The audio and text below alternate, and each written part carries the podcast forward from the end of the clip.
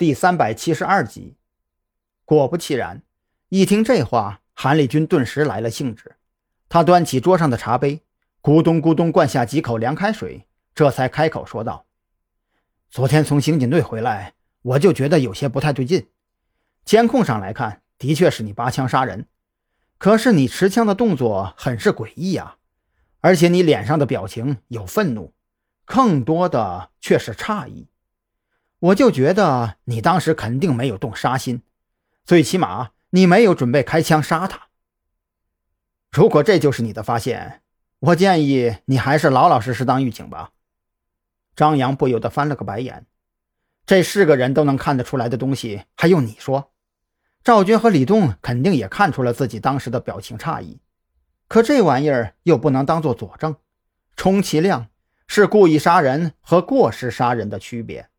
可问题是，这个区别大吗？这我还没说完呢，你急什么呀？韩立军也是一阵无语，转念一想，如果是自己被人陷害，或许要比张扬的心情更加焦躁吧。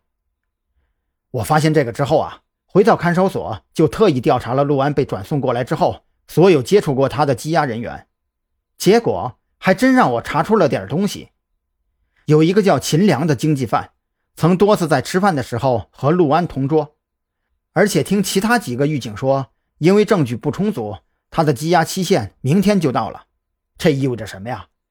我大胆地做出了一个猜测：这个人之所以进入看守所，完全是为了联系陆安，而现在陆安死了，他自然也就没有必要继续待在看守所里了。韩立军的眼中闪过一抹金光，他习惯性的抬手摸了摸鼻子。现在唯一的麻烦就是，这个秦良做的太隐蔽了，我们根本找不到。他和陆安死亡事件有关的证据。张扬点了点头，这个情况跟他推测的基本一致，而这同样说明子午会觉得自己的存在是个大威胁，所以才会在安宁财团刚刚覆灭之际就急不可耐地对自己下手。弹性正浓的韩立军并没有注意到张扬那赞许的目光，他这会儿已经完全沉浸在对陆安死亡事件。以及如何清洗张扬罪名的思路分析之中，秦良会在明天上午被释放，但是他身上的嫌疑还没有被完全排除，所以会留下他的常住地址和联系电话。而我明天刚好值班，可以很轻松的拿到他的信息。韩立军显然不太了解特侦局的信息来源，潜意识里还保留着曾经在军队服役的惯性思维。不用这么麻烦，明天你照常上班就好。等秦良被释放出来之后，给我打个电话就行了。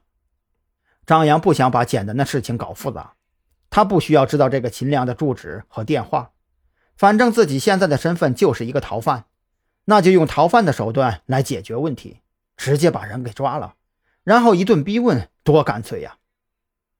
韩立军听了这话才反应过来，他面色古怪地看着张扬：“你你这样搞啊，真的不会违规吗？”我是指清洗罪名之后，你不用为过激手段负责吗？以后的事情以后再说吧。我只知道，不能清洗罪名的话，我的下场会比秦良惨得多。张扬耸了耸肩膀，有道是：“今朝有酒今朝醉，莫问明日愁滋味。”先解决眼前的问题才是正事。